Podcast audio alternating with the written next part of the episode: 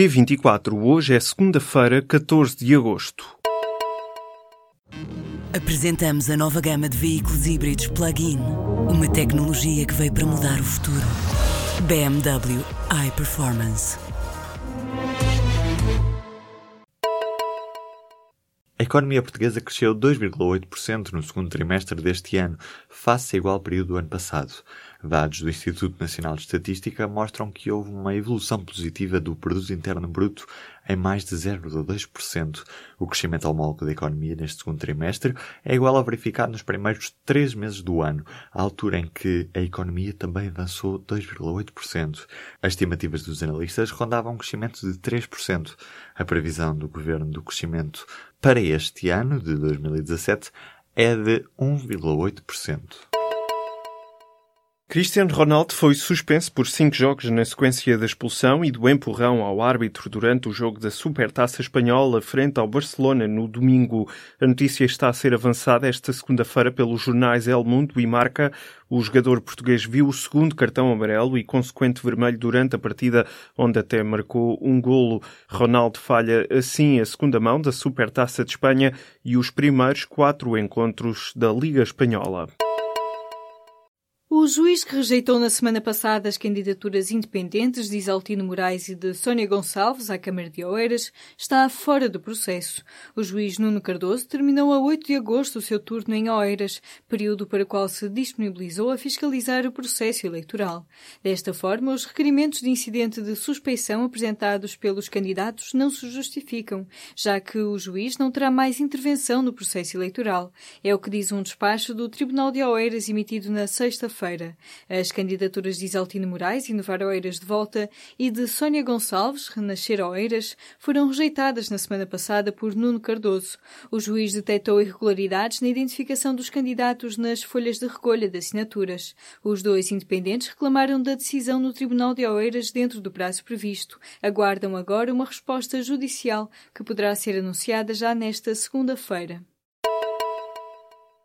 A Polícia Judiciária deteve mais quatro pessoas suspeitas de atear fogo a áreas florestais em Famalicão, Passo de Ferreira, Gouveia e Viana do Castelo. Desde o início do ano já foram 60 as pessoas detidas por suspeita do crime de incêndio florestal em Portugal. Os quatro suspeitos vão ser presentes às autoridades para primeiro interrogatório judicial e aplicação das medidas de coação. Já nesta segunda-feira, a PJ tinha informado a atenção de outras duas pessoas. Só em menos de uma centena de bancos de trocas manuais, as famílias pouparam 680 mil euros. São pelo menos 32 mil trocados em 90 bancos, a que somam 64 mil prontos a serem vendidos na Booking Loop e mais de 50 mil redistribuídos pelo Governo dos Açores. No total, 3 milhões e 100 mil euros desapareceram do mercado editorial dos manuais. Em Portugal há 155 bancos de trocas de manuais promovidos por câmaras ou juntas de freguesia, a que somam mais de 50 geridos por voluntários. A Universidade Católica, em estudo encomendado pela Associação Portuguesa de Editores e Livreiros, estima que no ano letivo 2021-2022, se a gratuitidade e o sistema de reutilização estiverem presentes em toda a escolaridade obrigatória, as editoras terão perdas acima dos 50 milhões de euros. Mais de 300 pessoas morreram e várias estão desaparecidas na sequência de um deslizamento de terras na Serra Leoa. O número provisório foi avançado nesta segunda-feira pela Cruz Vermelha. As intensas chuvas que caíram na capital Freetown provocaram uma torrente de lama. Várias casas estão soterradas, a maioria das vítimas estaria a dormir durante a catástrofe. De acordo com a imprensa local, entre as vítimas mortais estão mais de 60 crianças. A reação de Donald Trump e a condenação geral que fez da, nas palavras do próprio, violência de todos os lados, levou a Casa Branca a especificar que o presidente queria de facto incluir os grupos neonazis e o Ku Klux Klan na declaração outros responsáveis da administração norte-americana, como o vice-presidente Mike Pence e Ivanka Trump, exprimiram condenações mais fortes.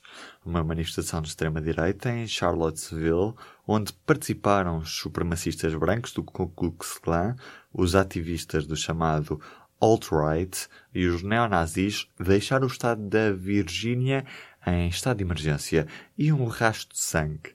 A extrema-direita apoiou Donald Trump durante a campanha e uma das suas principais figuras, Steve Bannon, é conselheiro do presidente. À pergunta, as primeiras eleições em José Eduardo dos Santos serão o primeiro dia do resto da vida de Angola, há quem responda que sim, é possível, o país já mudou, agora é esperar que a mudança se confirme nas urnas. As sondagens que têm sido publicadas antecipam cenários imprevisíveis, desde há poucos meses. O MPLA de José Eduardo dos Santos em 38% das intenções de voto, à frente da UNITA com 32% e a Casa com 26% das intenções de voto.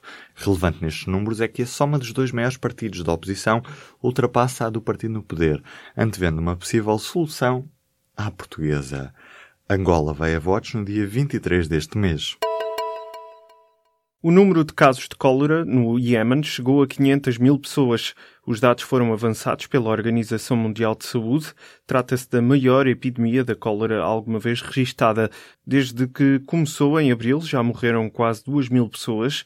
A doença dissemina-se devido à deterioração das condições de higiene e falta de água potável quando a bactéria que a provoca é ingerida em comida ou água contaminada.